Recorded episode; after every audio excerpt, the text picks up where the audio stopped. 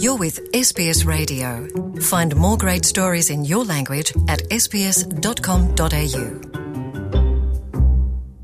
Como eu falei no início do programa, a gente conversa agora com o ator brasileiro Will Santana, de Sydney, que estreou na série The 12, Os 12, da Foxtel. O Will tem 36 anos, é de São Paulo, no Brasil, e chegou na Austrália em 2013, já aí completando quase 10 anos, 9 anos de Austrália. Ele vive o Luiz na nova série da Fox. A série tem várias estrelas da TV e do cinema australianos e também o ator neozelandês Sam Neill, famoso por ser o protagonista do filme Jurassic Park. Eu sou Luciana Fraguas e converso agora com o Will Santana. Oi, Will, tudo bem? Seja bem-vindo ao programa de língua portuguesa da SBS. Tudo ótimo, obrigado pela oportunidade, agradecer aí, entrar em contato com vocês, com essa comunidade brasileira e falar um pouco sobre a minha história. Muito agradecido mesmo. Então, vamos falar um pouco, vamos começar do fim desse seu último papel, mais recente, nessa série de TV, Os 12, The 12. Como é que você conseguiu esse papel nessa série? O personagem eu consegui através de um, de um teste, né, um casting. Eu tenho um, um agente há três anos aqui na Austrália que sempre me manda para bastante castings de propagandas e ele me passou esse de, da, da, série e que graças a Deus eu fui muito bem no teste, peguei e rapidamente eles já me passaram o personagem. Fala um pouco então pra gente desse personagem, o Luiz, que você faz para essa série, o The 12. É, o Luiz, ele é, é um brasileiro, é um personagem brasileiro que, que ele trabalha numa obra, numa construção ilegalmente, ele não está com visto regular, ele é um pai de família, casado com duas crianças, e acontece um acidente com ele dentro da obra, e os donos da obra, da, eles não querem se responsabilizar por esse acidente. E, e então eles tentam fazer com que simplesmente o Luiz suma da obra, desapareça como se nunca tivesse trabalhado lá.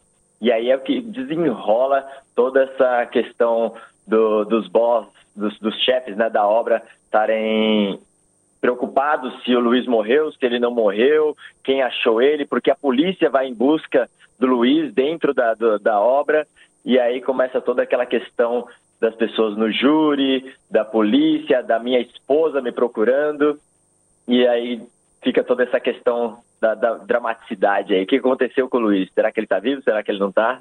Onde é que foram essas gravações? Foram nas ruas de Sydney? Foram todas gravadas aqui em Sydney, região de Parramatta, Rockdale, a parte central também, parte na, na City. Acabaram as gravações ou ainda continuam? Acabaram as gravações, uh, essa é a primeira temporada, já filmaram tudo. A, toda terça-feira na Foxtel eles lançam um episódio novo eu acredito que estamos agora no sexto episódio, são oito. Temos aí mais alguns episódios para acompanhar até o final. Já tendo aí uma boa notícia que eu vi, eu vi esses dias na internet, que me parece que vão ter uh, até a quarta temporada. Ainda não é certeza, mas se Deus quiser vai ter, porque é muito boa a série, é muito intrigante. Boas notícias, né? Se Deus quiser, tem aí. Se possível, o Luiz não morreu e eu continuo nas outras temporadas também. E quando você está interpretando com as câmeras ao seu redor, você é um ator experiente. Também a gente já entrevistou você num outro papel que você fez, The Other Guy, para Stan. Você ainda fica um pouco nervoso, contracenando com outros atores? Como é que você se sente? A emoção, a, o nervosismo, eu acho que é válido. A partir do momento que eu perder esse frio na barriga, eu acho que não faz mais sentido. Então, sim, eu ainda fico nervoso, fico preocupado. Eu me dedico muito para poder apresentar um trabalho muito bom, porque por mais assim que eu tenha 20 anos de carreira, eu sou um imigrante aqui e a língua inglesa é a minha segunda língua, então eu tenho que estar sempre provando, sempre fazendo o melhor para que eu sustente o personagem do começo ao fim, na verdade. No caso do Luiz, porque ele é um personagem, é um brasileiro, fica mais tranquilo você hum, representar o papel e manter um pouco o sotaque. Sim, sim, completamente. O, a questão do sotaque, nesse caso do personagem, ela é legal, porque por causa que eles querem realmente um imigrante. mas ainda assim você tem que tentar chegar o mais próximo possível da, da clareza para que todos entendam e que não, não fique um sotaque tão forte e que possa algumas pessoas não entender, né? E é mais difícil atuar em inglês?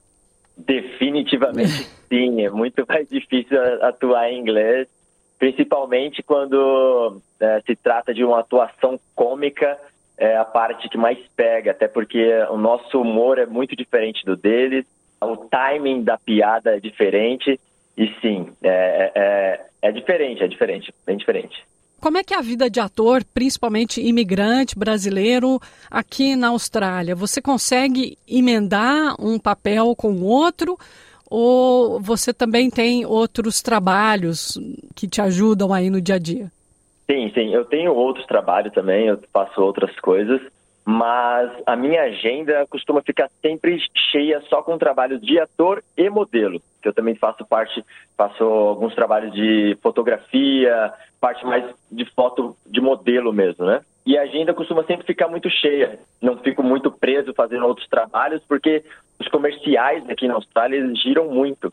Eu faço bastante propaganda, graças a Deus tenho feito propagandas como do Commonwealth, Quantas, Cetaphil, Mitsubishi. Então, um trabalho vai levando ao outro, que indica para o outro, e as agências começam a ver que os produtores estão gostando da minha imagem e começam a, a, a trabalhar mais comigo, né?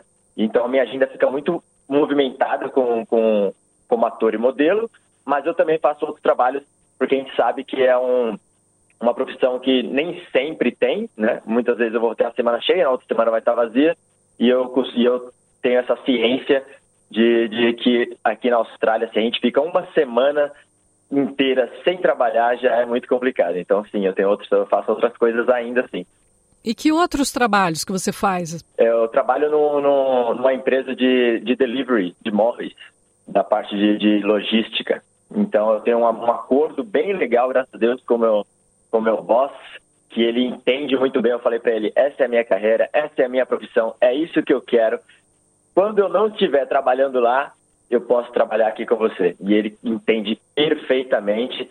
E ele mesmo fala: Will, tem trabalho, não tem? Quer trabalhar, não quer? Eu falo: é, a minha semana tá assim, eu só posso trabalhar um dia. Ele fala: se você quiser trabalhar um dia aqui, tem para você. Então é muito bom que eu encontrei esse trabalho e, e, e esse, esse boss, esse chefe, né, dono da empresa, ele entende perfeitamente. Que bom. E você já está aqui há nove anos. Você sente diferença no mercado televisivo na Austrália nessa última década? Porque eu também estou aqui na Austrália há muitos anos. Eu acredito que a televisão está mostrando maior diversidade do que quando eu cheguei aqui. Você acredita que está havendo esse movimento, que a televisão australiana está mais inclusiva? Eu acredito que não só a australiana, Lu, como também a brasileira e a mundial. É algo que, se você não, não, não coloca diversidade cultural, é, de colocar um asiático, de colocar um latino, um, um, um, negro, o produto às vezes não é tão bem visto, né? É, entre eles, na indústria mesmo, é muito, muito comentado isso. Então, precisa ter essa diversidade e aqui na Austrália uh, após a pandemia, após a, a, toda aquela parte de lockdown, muitas produtoras americanas vieram para a Austrália e adoraram a diversidade, porque aqui é multicultural, você encontra tanto um, um asiático, um brasileiro, um italiano, encontra de tudo e são profissionais muito bons. Então, isso, por um lado, sim, a, a pandemia foi horrível em todos os aspectos, né? Mas ajudou muito na parte cinematográfica e televisiva, porque as produtoras que vieram de fora, quando terminou a parte de pandemia, toda, toda a parte mais complicada, elas não foram definitivamente. Elas ficaram aqui porque elas gostaram dessa diversidade e tem surgido muitos trabalhos, muitos trabalhos mesmo, por essa questão da, de ter sempre um, um asiático, um, um latino, um negro, né? Isso é muito importante. Isso cresceu muito aqui na Austrália. Você, como ator brasileiro imigrante, o que, que você diria, que dicas você daria para as pessoas como você que estão tentando a sorte em produções aqui na Austrália ou qualquer pessoa que esteja nos ouvindo, imigrante uhum. brasileiro ao redor do mundo? Quais as dicas aí para tentar entrar nesse mercado que já é naturalmente competitivo? entre né, já atores bem estabelecidos. Quais são as suas dicas? As minhas dicas são ter muito foco, estudar muito o inglês. Eu nunca vou parar de estudar o inglês, né? Você determinar o que, que você quer. Cada um vai escolher a montanha que vai subir e cada um vai ter a vista da montanha que subiu. Então, você tem que se dedicar muito. Quanto tempo você se dedica para essa profissão? E eu não digo só para a parte artística, eu digo em qualquer profissão. O que, que você faz para você poder trabalhar. Vamos supor, a minha esposa, ela está aplicando agora para validar o diploma dela de dentista. Ela estuda muito para poder passar nessa, nesse exame. Então, todas as áreas são muito competitivas. Nós somos muito bem preparados no Brasil, mas chegando aqui, você tem que dobrar sua dedicação, vamos dizer assim. Porque nós estamos. Eu, por exemplo, comecei a trabalhar depois dos 30, que eu estou pelo menos 15 anos atrás deles, né? Para a parte artística, especialmente, eu diria, estuda, se prepara, prepara um material fotográfico muito bom. Se você não tem um, vídeos ainda de trabalhos recentes, alguma coisa, prepara pelo menos as fotos. Tem algumas plataformas, eu sempre indico para as pessoas que me procuram, falam pedindo ajuda, e eu, puta, fico muito grato das pessoas confiarem em mim para pedir ajuda, tipo, é muito, muito gratificante. E eu falo para eles que tem plataformas gratuitas como StarNow, que você mesmo aplica por, por, essa, por essa plataforma, os trabalhos. São trabalhos às vezes menores, mas para começar, para ir aumentando a sua agenda, é muito importante. Tem a The Right Fit, que é uma outra plataforma eletrônica também na, online, que você não, não, não tem contato com agente nenhum, simplesmente você faz o seu cadastro, coloca as suas fotos e vai procurando os trabalhos por lá. E aí, conforme você for procurando os trabalhos, vai sempre tentando evoluir com boas fotos, pegando bom, bom, boas pessoas para gravarem os vídeos para você. Investem muito bem na plataforma Instagram. A gente tem uma plataforma gratuita que nos disponibiliza ter contato com produtores, diretores, atores, fazer um network assim sensacional gratuitamente. Então eu indico vocês estudarem, se dedicarem em todas essas ferramentas que eu falei agora e que a gente não é obrigado a saber de tudo, né? Eu não sei de tudo, ninguém sabe de tudo. Então, o que não souber, peça ajuda, pesquisa e só seguir em frente. A arte de atuar, a arte do cinema, da imagem, ela pode até ser uma linguagem universal. Então, mesmo se você, se o inglês não é a sua primeira língua, eu acho que deixar a tua parte artística florescer é, é, importante, né? Porque as pessoas devem, às vezes, se sentir hum, com medo, ressabiadas de interpretar em inglês. Deve ser uma barreira ser vencida. Você acredita nisso? Que não importa o seu sotaque, o que importa mais é, é a arte da interpretação, da emoção? Sim, as, sim, as duas coisas estão, infelizmente, estão muito ligadas, né? A gente não pode achar que simplesmente se você é um bom ator, interpreta muito bem, transmite a emoção, que o sotaque muitas vezes não vai atrapalhar, porque infelizmente vai um pouco.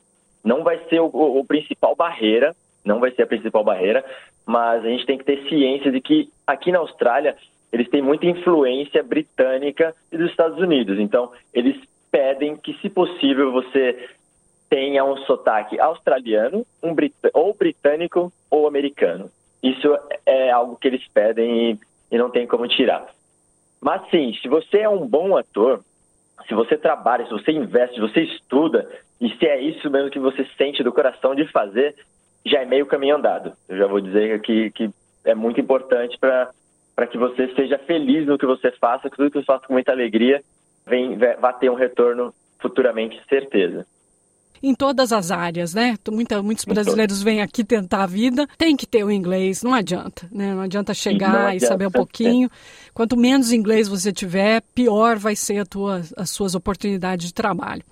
Mas a gente vai terminando por aqui, Will. Eu tenho que terminar o programa. Queria que você só mandasse uma mensagem aí para os atores brasileiros que estejam nos ouvindo, tanto aqui na Austrália como no Brasil ou no mundo. Boa, muito obrigado pela oportunidade. vou mandar um abraço aí para todos da área artística. Estamos juntos, principalmente todos os brasileiros. Vamos juntos, vamos seguir em frente. Deixar um alô para todos. Quem quiser saber um pouco mais de mim, siga lá no Instagram, Hector Will Santana. Juntos somos mais fortes. Obrigado, um beijão a todos. Want to hear more stories like this? Listen on Apple Podcasts, Google Podcasts, Spotify, or wherever you get your podcasts from.